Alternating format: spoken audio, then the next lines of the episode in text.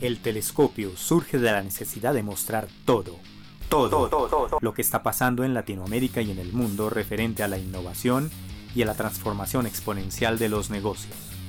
Aquí informamos sobre lo nuevo, cuestionamos posturas, evaluamos posibilidades, investigamos a fondo, pero sobre todo, sobre todo, motivamos a los emprendedores a innovar y a crecer.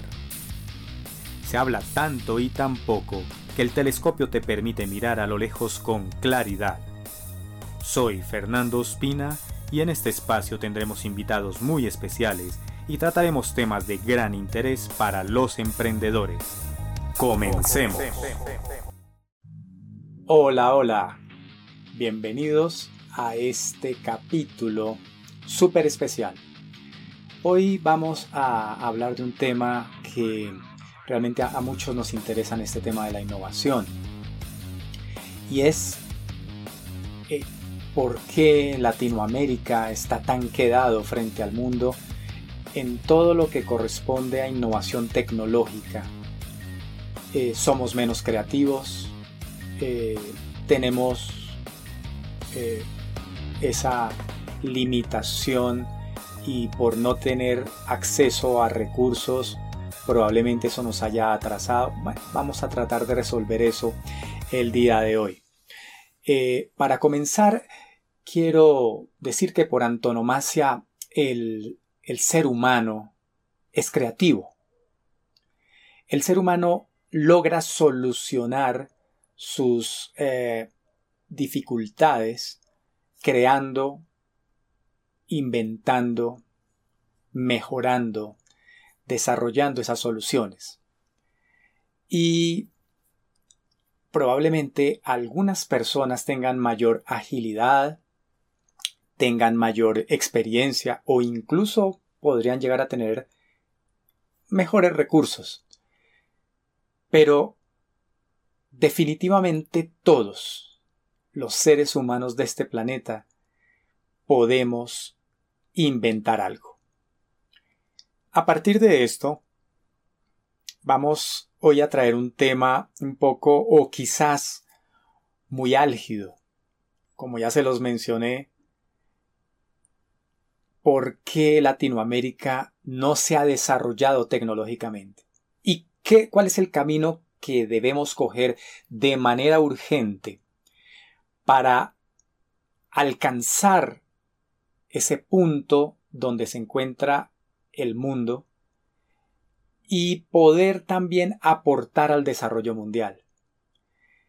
Esto eh, es un tema bastante interesante y para eso yo eh, quiero comenzar con un... Podría comenzar, digamos, desde diferentes puntos de vista, pero quiero comenzar entonces hablando sobre las revoluciones industriales, porque finalmente estas revoluciones nos han marcado a todo el mundo.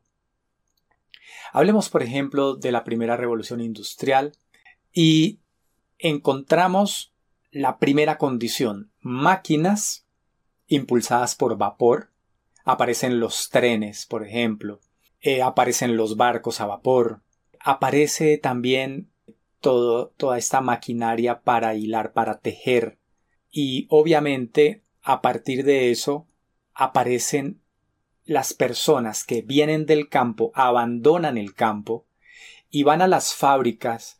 Quizás eh, si ustedes recuerdan esas fotografías o esos videos antiguos, fábricas eh, bastante complejas, con no mucha salubridad, pero que generaban una gran cantidad de empleos. Y entonces aparecen las ciudades, porque las ciudades eran sitios realmente bastante básicos, pero las personas del campo que antes cultivaban para poder eh, vivir y realmente tener una vida bastante tranquila, ahora llegan a las ciudades y demandan alimentos y a partir de eso se conforma una gran cantidad de, de dinámicas que van a repercutir en la historia de la humanidad.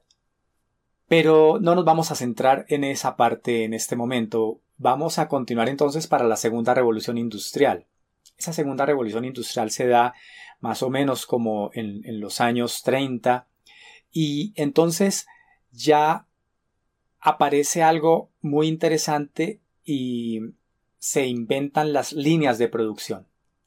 Y estas líneas de producción, estas líneas de ensamble, utilizan por primera vez la electricidad. Y al utilizar la electricidad, pues obviamente existen motores, existen elementos que permiten movimiento y desplazamiento de los elementos que se están produciendo a gran escala y, y, entonces los trabajos se convierten en trabajos repetitivos y al tener trabajos repetitivos entonces las personas son especializadas. Le llega el frasco, lo llenan, él lo pasa, otra persona lo tapa, algo de ese estilo. Y si estábamos hablando de transporte, antes en la primera revolución, cuando aparecen los, los motores de, de vapor, las máquinas impulsadas por vapor, pues aquí aparece el motor, pero que se surte de combustibles fósiles, quizás como, como lo, conocemos hoy en día. Realmente mire que todavía nos acompaña esa tecnología. Y aparece eh, grandes fábricas como por ejemplo la Ford produciendo su modelo T y allí entonces comienza también un aporte importantísimo para la humanidad porque si hay carros deben haber carreteras y si hay carreteras entonces las ciudades se van agrandando y comienza algo que impulsa a la humanidad. Ya vamos con la segunda eh, la segunda revolución. La tercera revolución esta tercera revolución es súper interesante porque finalmente la estamos viviendo en Latinoamérica. Fíjense que Latinoamérica está un poco quedada en este asunto porque si ustedes lo logran percibir, muchos, muchas cosas de la, de la primera revolución industrial aún permanecen en algunas fábricas. De la segunda, nos enorgullecemos de las fábricas que todavía tienen líneas de producción y finalmente muchas personas trabajan ahí. Estamos hablando de la segunda revolución industrial. La tercera revolución industrial es una, una revolución científica y tecnológica. En este caso, esta revolución tiene un componente muy importante y es que están los computadores, que después obviamente aporta también los, los computadores personales, pero sobre todo aparece el elemento más importante que rige esta era y es el Internet. Y a partir del Internet entonces comienza una, un gran auge de todo lo que son la forma de ver la creación de las cosas y los negocios, obviamente, y las empresas, y todo se ve influido por el Internet. En esta nueva revolución industrial, si estamos hablando entonces de transporte, aparecen, por ejemplo, los transportes que asumen tecnologías limpias y, por ejemplo, los, los vehículos eléctricos o los trenes eléctricos o los autobuses eléctricos, entonces ya se comienzan a utilizar baterías. Y ya el planeta, con todo lo que ha ocasionado esas dos revoluciones industriales anteriores, comienza a pensar en que esta masa de tierra, nuestro asteroide donde vivimos, nuestra casa en el espacio, nuestra nave espacial está siendo afectada por nosotros mismos y comienzan las luchas por todo lo que es la defensa del medio ambiente y esto estos desarrollos lo que hacen es precisamente eso, aportar para que el medio ambiente se comience a limpiar. Y esto eh, es quizá uno de los grandes aportes de las, de las nuevas tecnologías, por lo menos en el, en el transporte. Y obviamente también en las, en las fábricas.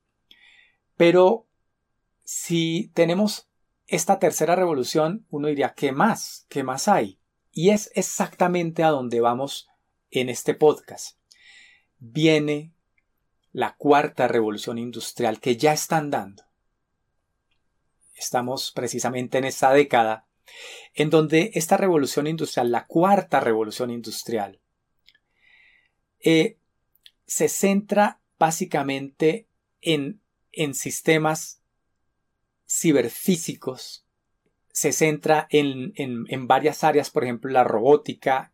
El Internet ya se integra con elementos, entonces, entonces aparece el Internet de las cosas, quiere decir que elementos se interconectan y uno puede no solamente enviar órdenes por medio de controladores, sino también los elementos darnos información, así que se convierte en un feedback interesante y, y las cosas comienzan entonces a cobrar no solamente importancia porque son útiles en su propio uso, sino porque nos llenan de información y pueden ayudarnos. Entonces, el refrigerador o la nevera o, como le digan en su país, ya no solamente sirve para enfriar cosas, para mantenerlas frías, para congelar, sino que también hace un, inventario de lo que tiene y nos avisa cuándo usted debe rellenarlo, cuándo debe comprar más cosas para tener el stock correcto. Y entonces eso nos programa la vida. Y esto, esta misma este mismo refrigerador, esta misma nevera, puede adicionalmente pedir, porque está conectada a un sistema, puede pedir que le llegue, le lleguen los elementos a su casa automáticamente. Y de esto se trata el Internet de las cosas, pero igualmente también aprender a apagar bombillos, calefacción, eh, sistemas refrigerados, en fin.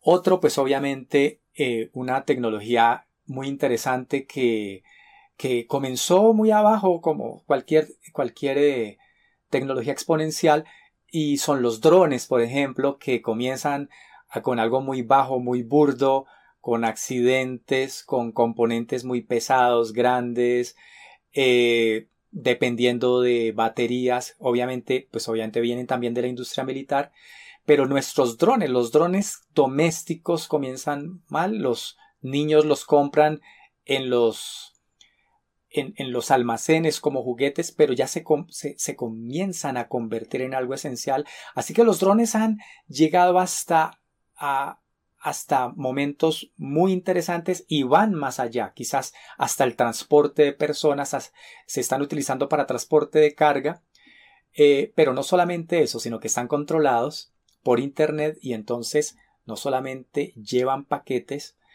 sino que tienen información hacia dónde ir, eh, pueden hacer espectáculos hermosos de, arte en, en las noches oscuras para que se logre ver cosas que era imposible de ver anteriormente. Así que los drones se están convirtiendo en una tecnología y va apenas comenzando todo el desarrollo de drones en el mundo. También, obviamente, el Big Data, todos esos datos impresionantes que nos lo que hacen es surtir de información y de, y de elementos para adicionalmente sobre ellos crear procesos porque entonces viene algo que ustedes lo han escuchado muchas veces es la inteligencia artificial y esa inteligencia artificial está acompañando muchas de las cosas que nosotros tenemos y usamos actualmente en el mundo y obviamente en Latinoamérica. Pero esa inteligencia artificial eh, no es entendida y tampoco eh, si uno le preguntara a las personas de la calle dirían ¿de qué se trata? Nosotros no tenemos muy pendiente eso. Probablemente un joven sí. Un joven está eh, muy muy pendiente, está muy conectado. Realmente para él la tecnología no es el celular, la tecnología no es el computador. Eso es, la tecnología es para para las personas de, más edad. Un joven ya no se asombra con eso, sino forma parte de su propia vida. Entonces la inteligencia artificial forma parte de esa cuarta revolución industrial. La, nanotecnología también forma parte de esa cuarta revolución industrial, algo tan impresionante y que está dando resultados en todas las áreas, sobre todo en el nivel médico. Las impresoras 3D muy antiguas a propósito, pero que ahora vienen a configurarse porque en el entorno adecuado el elemento comienza a crecer, comienza a ser disruptivo y las impresoras comienzan a producir las cosas más impresionantes, pero sobre todo soluciones impresionantes a distancia, porque uno le puede dar la orden desde un país muy lejano y la impresora producirá el elemento en otro sitio donde se necesite sin necesidad de transportar, sin necesidad de, eh, llevar en un vuelo, en un barco, eh, sin necesidad de tener una fábrica, sin necesidad de tener los ingenieros. Todo se produce a distancia. Las impresoras 3D forman parte de esa cuarta revolución industrial.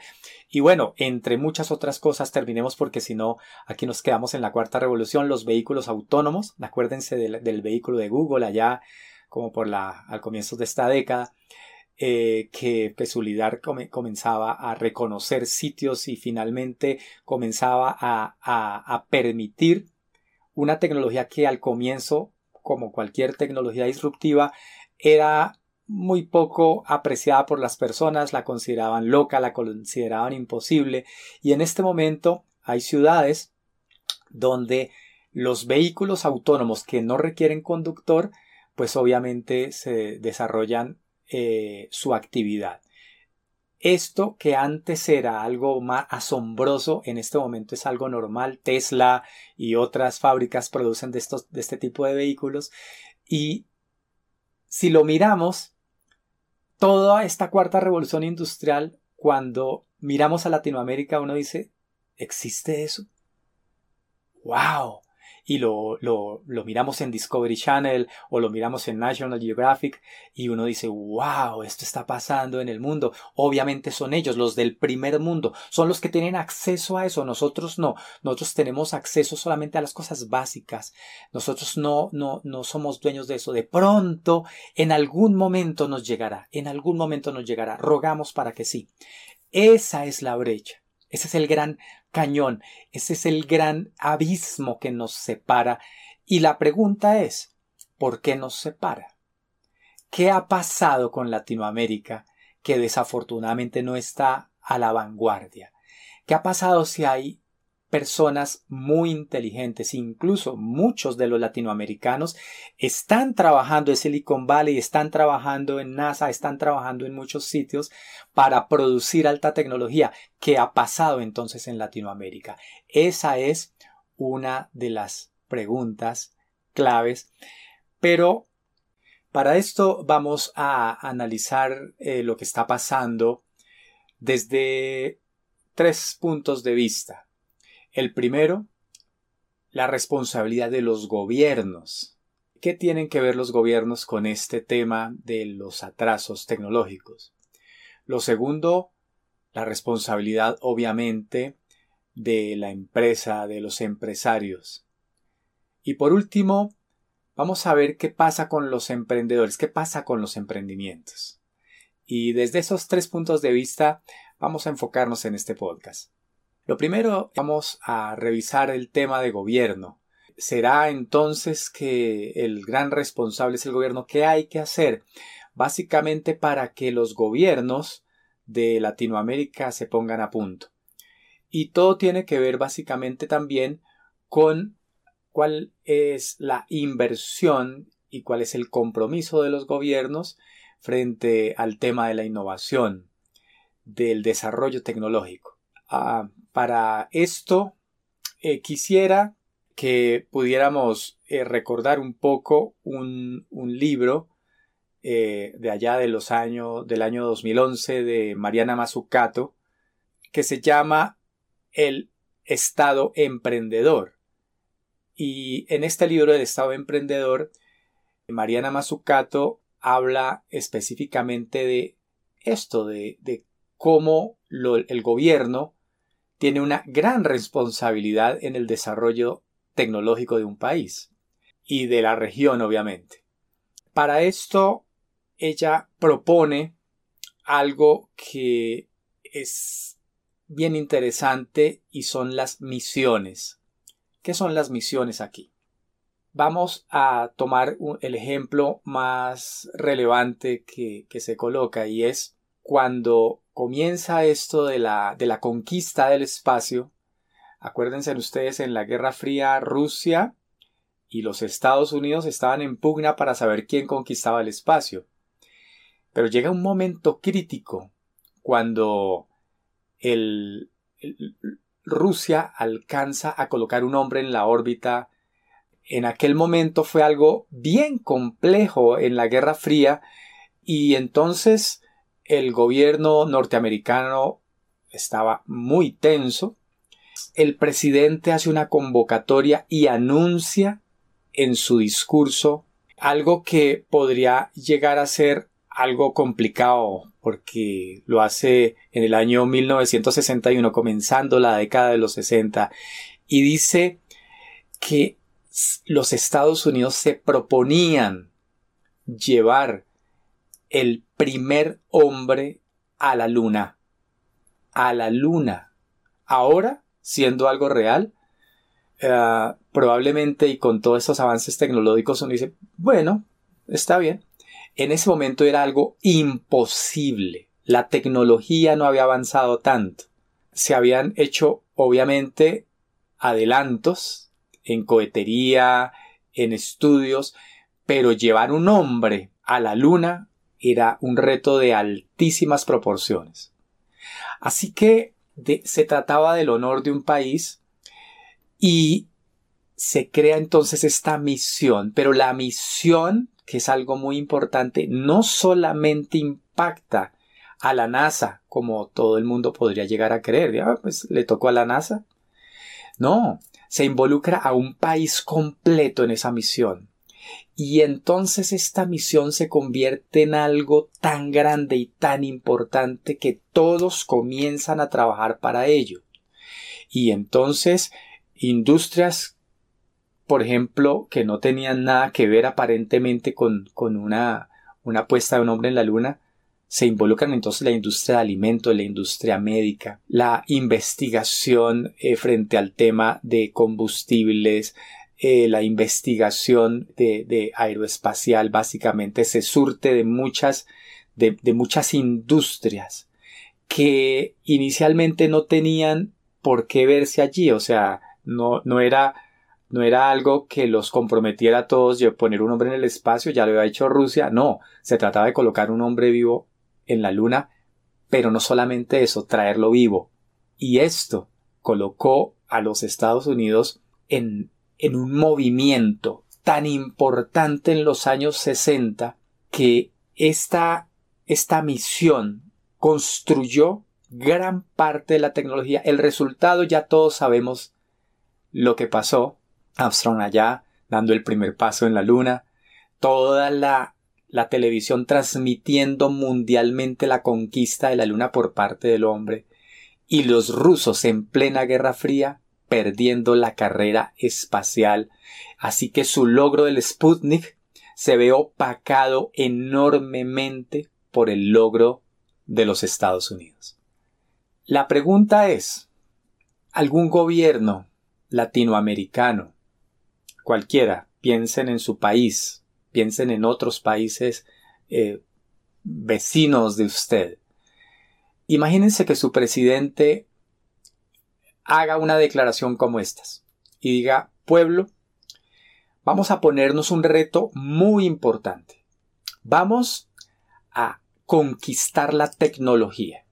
Vamos a hacer un acuerdo nacional para acabar de una vez por todas con el atraso y nos vamos a poner una meta en los próximos 10 años.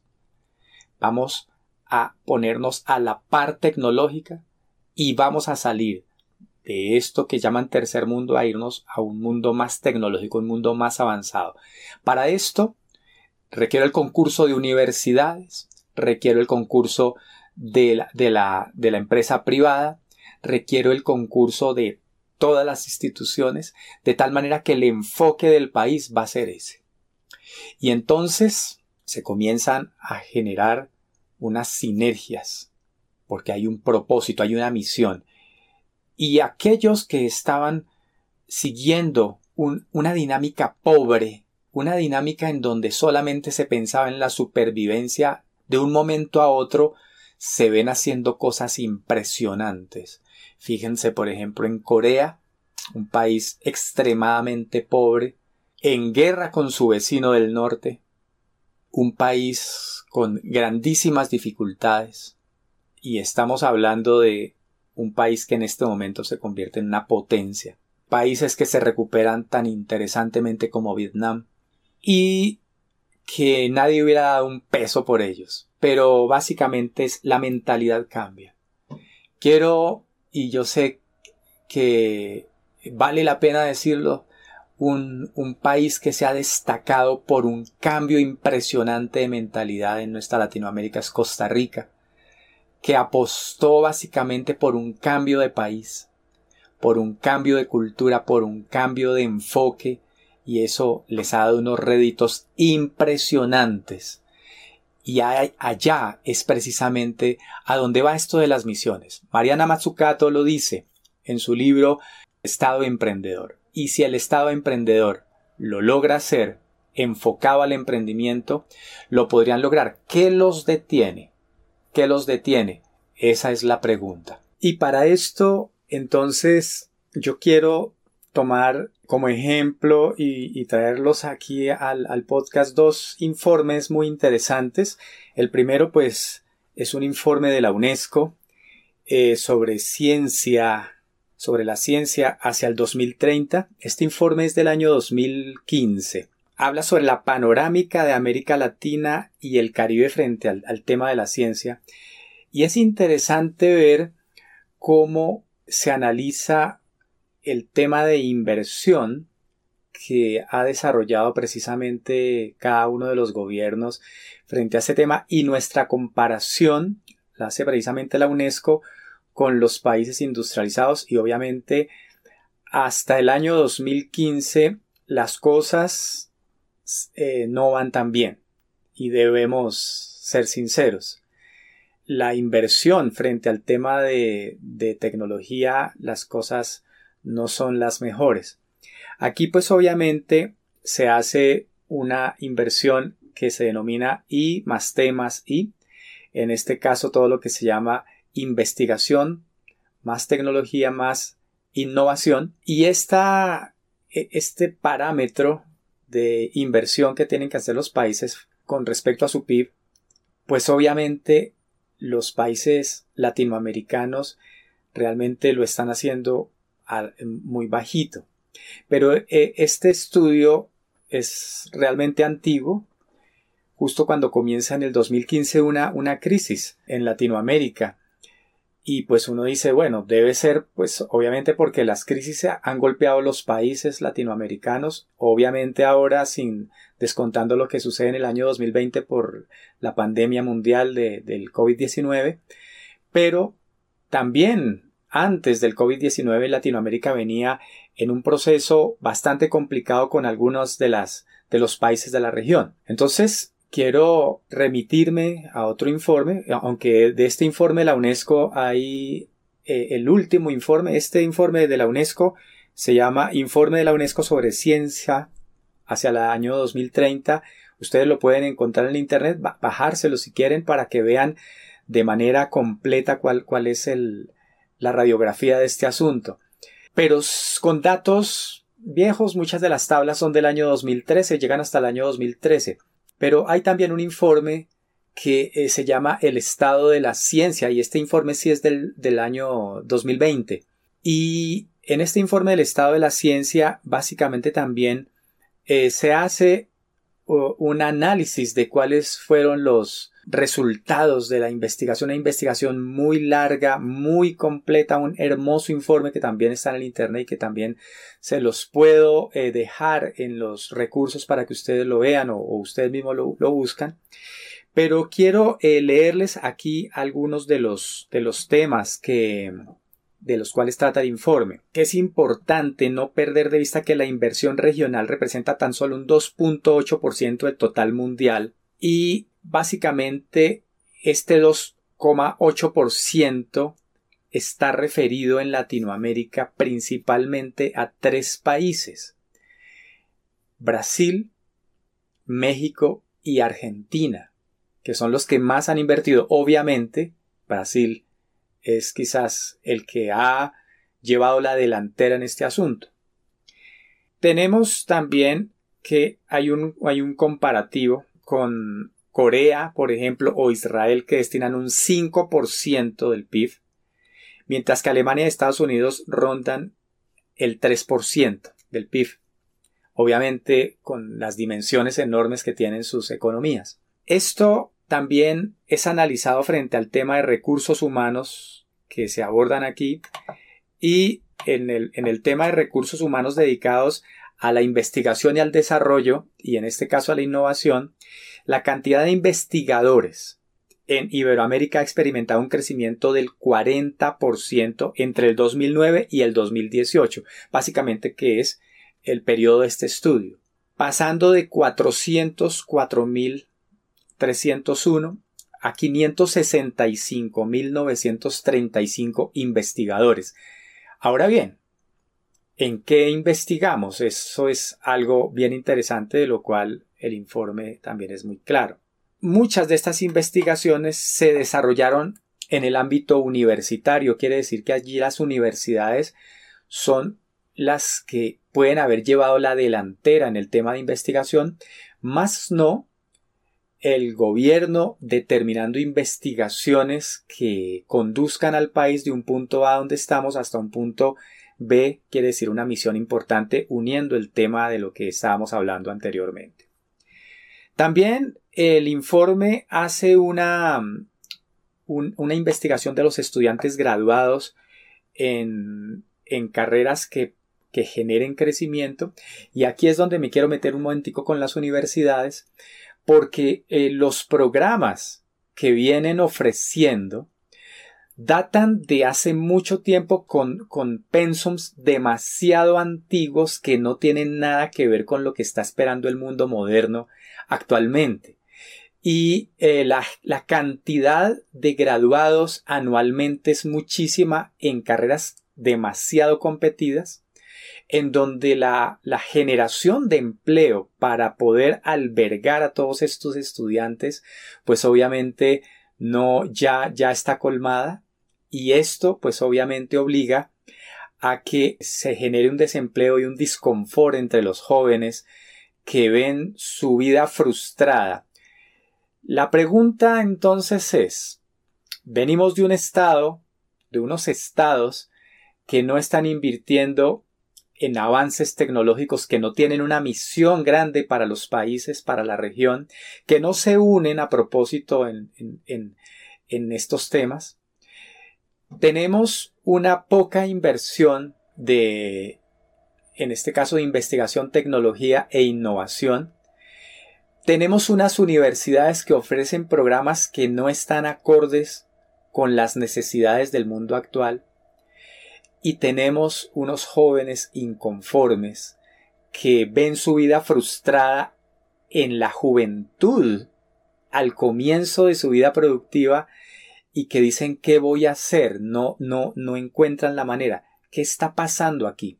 ¿Qué está pasando con el modelo que tenemos en Latinoamérica frente a esto? Aquí entonces eh, un gran compromiso se, se va entonces a todo este tema de el modelo que estamos viviendo en Latinoamérica y si no sin querer ahondar más en estos estudios porque los, los dejo para que ustedes los consulten y que los puedan utilizar en sus propios estudios. También eh, es, es importante que sepamos que existen no solamente responsabilidades del tema de gobierno, del tema de universidades, que están allí, digamos, juntos en todo este proceso de lo que está pasando con los países, sino quiero remitirme ahora a lo que está pasando con las empresas, con los empresarios.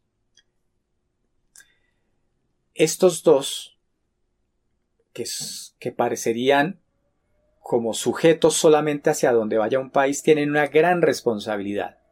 Y esto es precisamente de lo que vamos a hablar. Entonces vamos a hablar de la responsabilidad y de, de las de la vía que deberían tomar las empresas para ponernos a punto frente a lo que se viene, a la cuarta revolución industrial, a la industria 4.0 que ya se nos vino encima y para lo cual las empresas de Latinoamérica deben estar preparadas, deben estar enfocadas todos sus esfuerzos desarrollando todo esto que se llama organizaciones exponenciales, de tal manera que se creen negocios completamente disruptivos y que obviamente logren percibir lo que se está viniendo y que puede obviamente amenazar también sus negocios. Entonces, en esto es precisamente en lo que vamos a continuar. Y para analizar el tema de empresa, el tema de organización frente a, todo lo que es el acercamiento a, estos desarrollos eh, digitales, quiero eh, comenzar diciendo una frase que la digo siempre y es si no innovas, probablemente vas a desaparecer. Y esto no lo digo como amenaza, no. Lo digo porque la historia se ha encargado de demostrarlo.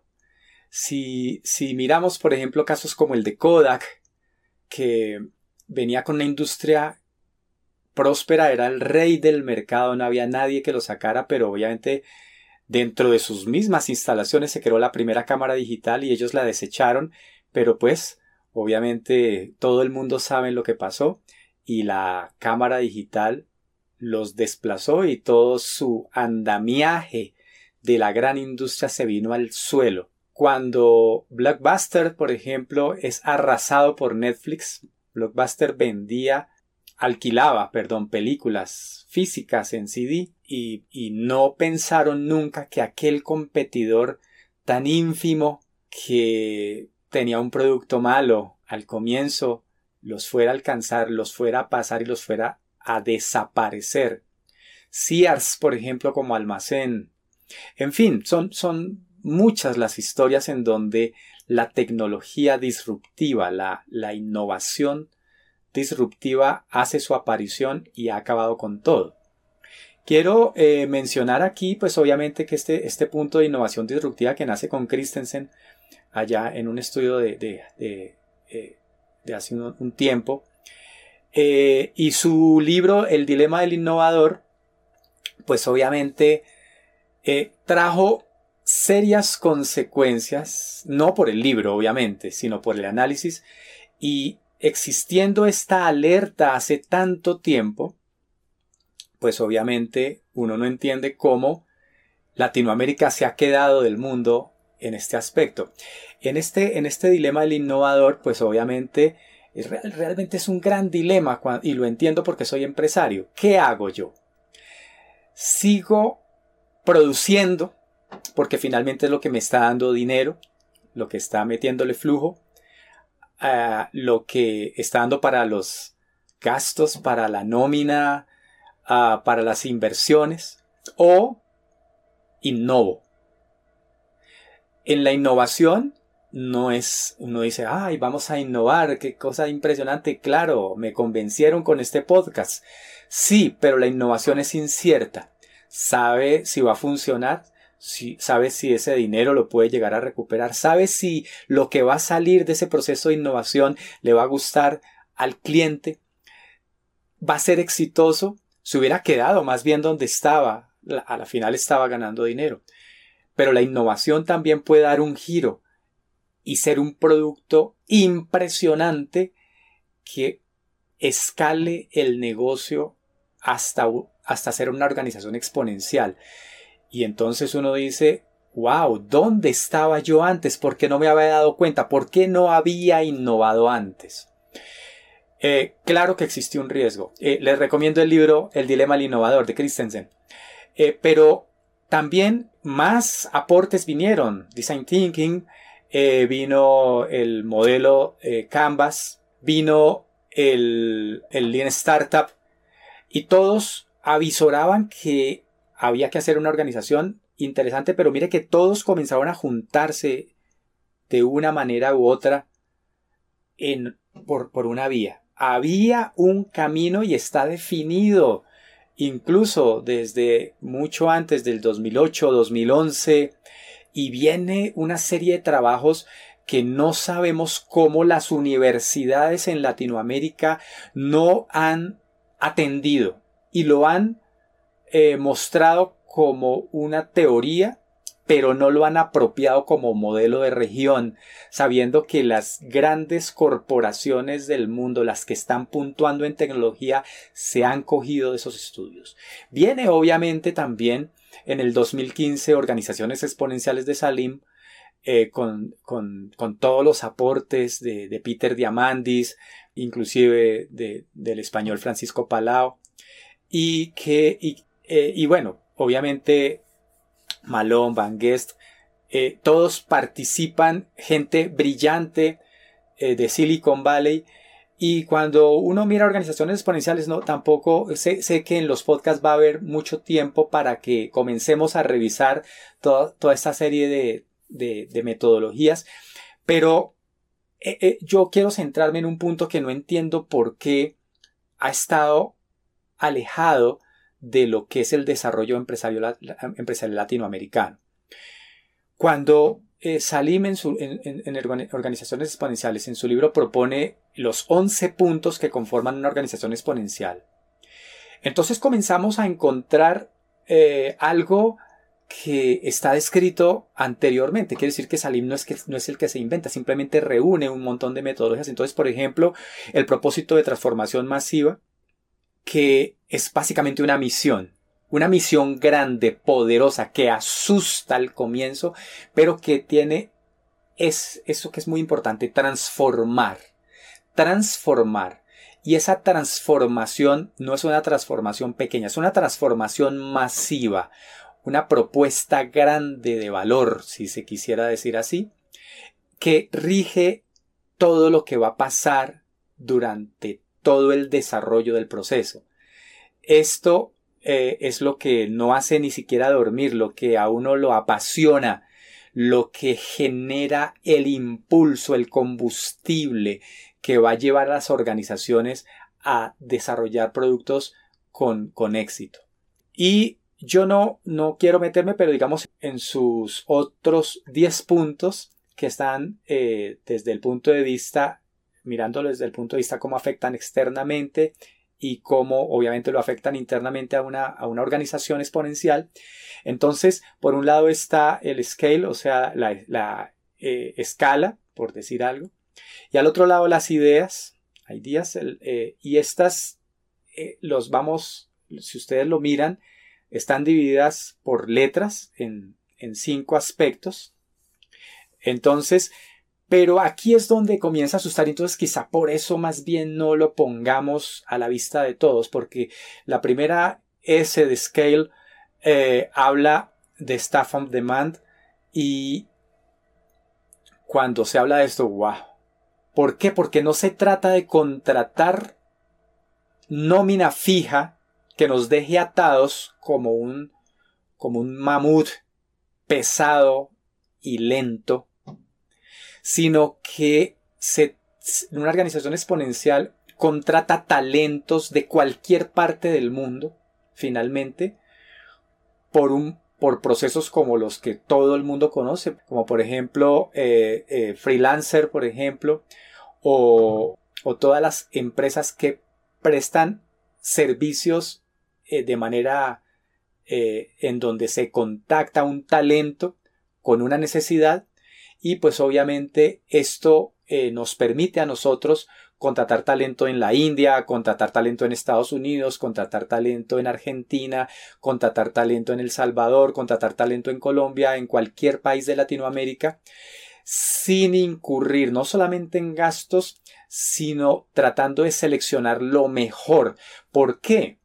Porque en muchas ocasiones las organizaciones, incluso las, las pequeñas que son las más complicadas, pues obviamente contratar un talento de una de, gran valía les significaría invertir mucho. Pero no solamente eso. Una persona que acaba de salir de la universidad ha estado estudiando durante cinco años, teniendo una expectativa que, que tenía al comienzo de la carrera de salvar el mundo, que iba a ser el mejor de la carrera y probablemente lo fue por notas, pero cuando salió el mundo estaba cinco años adelante y cuando él sale, pues obviamente está retrasado en el conocimiento. Finalmente lo que le dieron la universidad no sirvió para nada. O bueno, sí sirvió, pero no sirvió para enfrentarse a un mundo tecnológico. ¿Qué entonces está pasando? Que cuando se contrata directamente, pues obviamente el tema se convierte en algo complejo para una organización porque no logra encontrar el mejor talento. Y obviamente, eh, no, no, quiero mencionar ahora los 10 porque no se trata de, una, de una clase de organizaciones exponenciales, pero sí quiero mencionar, por ejemplo, el tema de algoritmos, que sin esto, eh, eh, la primera condición básicamente para que una empresa logre triunfar y que sea una organización exponencial básicamente es que sea una organización digitalizada, digital. Y el tema de algoritmos es algo fundamental para alcanzar y para, para proyectarse de manera exponencial a un mercado cada vez eh, más exigente, más digitalizado. Entonces, una empresa que en este momento en, Latinoamérica, por lo menos en mi país, en Colombia, ha sucedido durante la pandemia, grandes y pequeñas organizaciones eh, se sienten muy contentos porque dicen que se han diversificado y entonces para no parar su producción, en vez de desarrollar, por ejemplo, eh, su labor normal de construir algún elemento, han hecho tapabocas han incursionado en limpiadores, en desinfectantes, en elementos para combatir la pandemia y entonces se, han, eh, eh, digamos, se han puesto felices porque están innovando. No, eso no es innovación. ser recursivos, palear un poco el tema de la, de la falta de recursos por el tema de la pandemia, pero no tiene nada que ver con innovación tecnológica. Si el tema no es digital, no se va a lograr. Y obviamente todo, todo el tema que, que tiene que ver con la parte interna de la organización, o sea que debe haber algo que nos permita como organización, como empresa, proyectarnos a ser una organización del siglo XXI. Estamos si nos damos cuenta de nuestras ciudades, de nuestras empresas y comenzamos a revisarlas, son empresas todavía que funcionan en el siglo XX. hablarles de un robot es algo que parecería como ir a la luna. Hablarles, por ejemplo, del uso de nanotecnología o de drones o de desarrollo eh, autónomo o de inteligencia artificial eh, no los logra eh, no, lo logran concebir y obviamente el empleo que tenemos es un empleo manufacturero, es un empleo básico, es un empleo que no logra competir con lo que en este momento está requiriendo el mundo. Esto es con respecto a las empresas. Ahora, un punto importante, eh, nos vamos a referir a los emprendedores. Como última parte, este tercer eslabón solamente he metido tres eslabones, aunque hay un, cuarto al comienzo que son las universidades, que ya hablamos de ellas, pero en este tema de los emprendedores, entonces es necesario involucrarnos en un tema muy particular que tiene que ver con el modelo de pensamiento.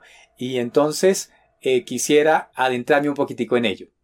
Los empresarios, los emprendedores tienen también una enorme responsabilidad.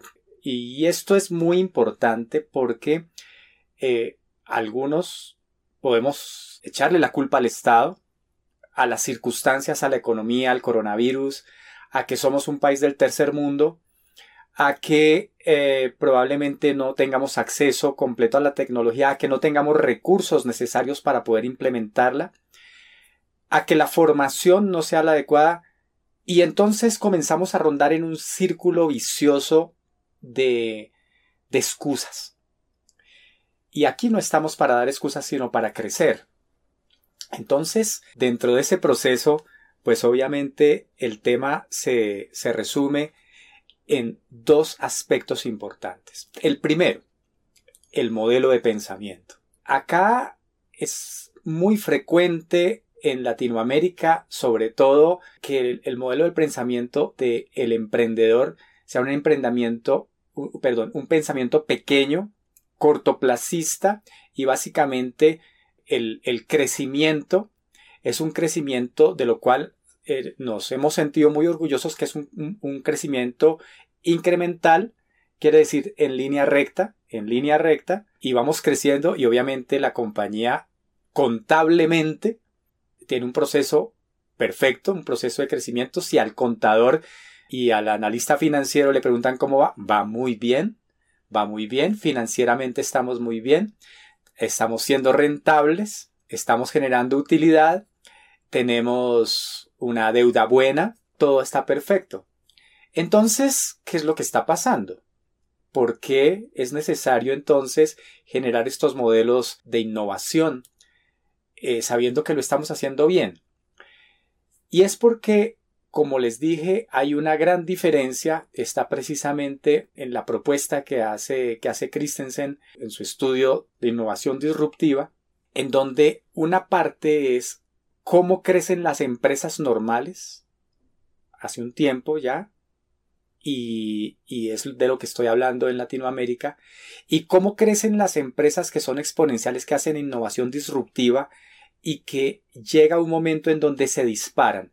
Y aquí para, para explicarles un poquitico lo exponencial, pues obviamente cojo un poco la teoría de organizaciones exponenciales con un ejemplo sencillo, básicamente que si usted quiere linealmente ir, usted digamos que da 30 pasos más o menos de un metro y cuando llega al final del punto A hasta el punto B, pues ha caminado 30 metros, ha dado 30 pasos, ha caminado 30 metros. Pero si usted lo hace exponencial, quiere decir, el siguiente paso lo multiplica por el anterior, entonces en vez un paso, después dos pasos, después cuatro pasos y así sucesivamente, al final usted ha dado 26 veces la vuelta al mundo. Eso es exponencial. Y es, ese pensamiento no cabe dentro de la mente normal de un emprendedor latinoamericano promedio.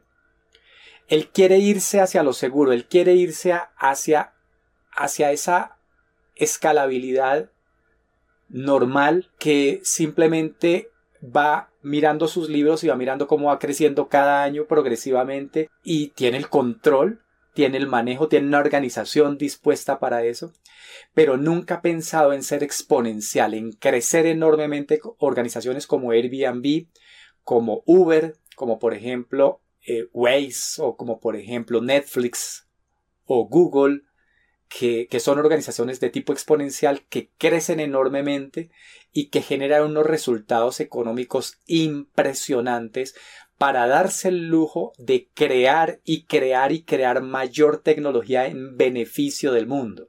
Así que la primera parte es el mindset, el cambio de pensamiento que debe tener un emprendedor. Sin eso es imposible. Usted se puede leer muchos libros, usted puede tomar muchos seminarios, hacer maestrías, hacer doctorados y sin embargo el tema no va a funcionar cuando usted quiere solamente una escalabilidad incremental, usted contratará personas de acuerdo a lo que usted necesita.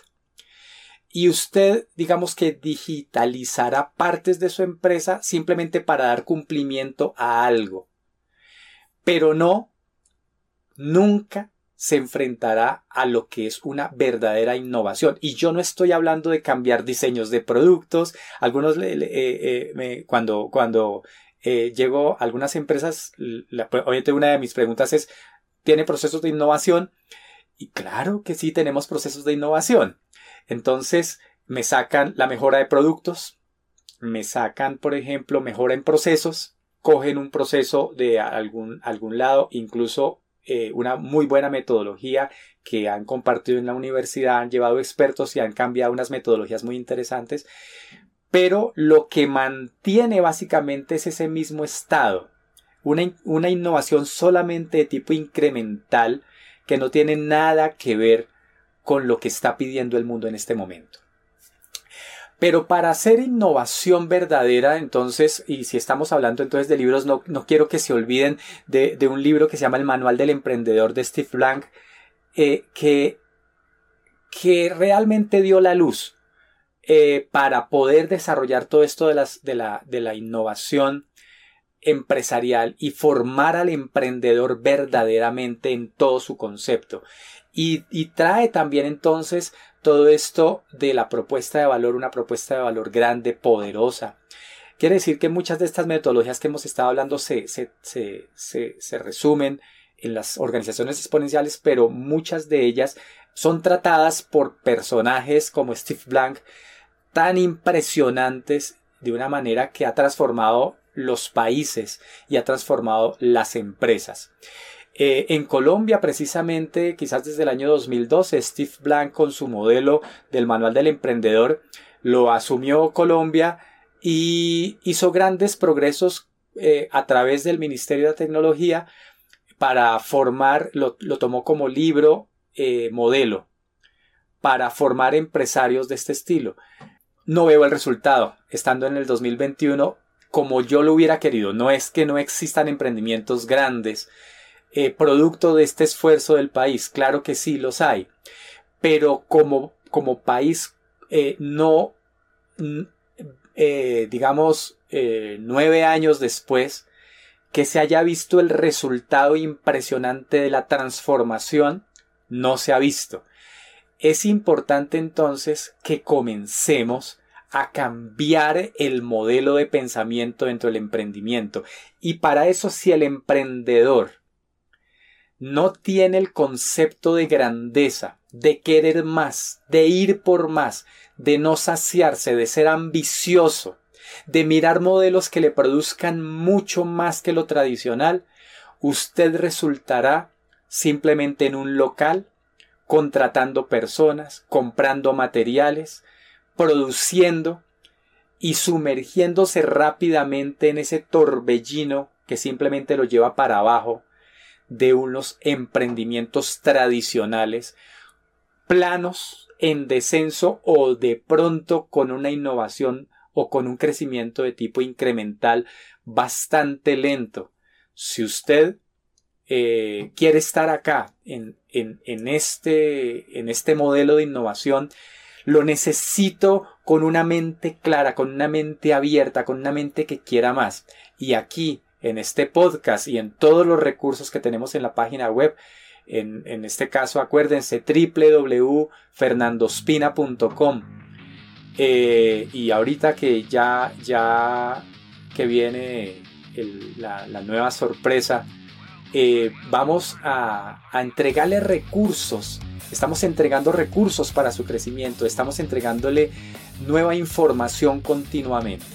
Así que eh, les agradezco, los dejo con estas ideas, los dejo con estos recursos que hemos mencionado, algunos de los recursos que hemos mencionado, para que los vean, para que los lean, para que se comparen y sobre todo para que en su pensamiento comience a rondar la idea del crecimiento exponencial.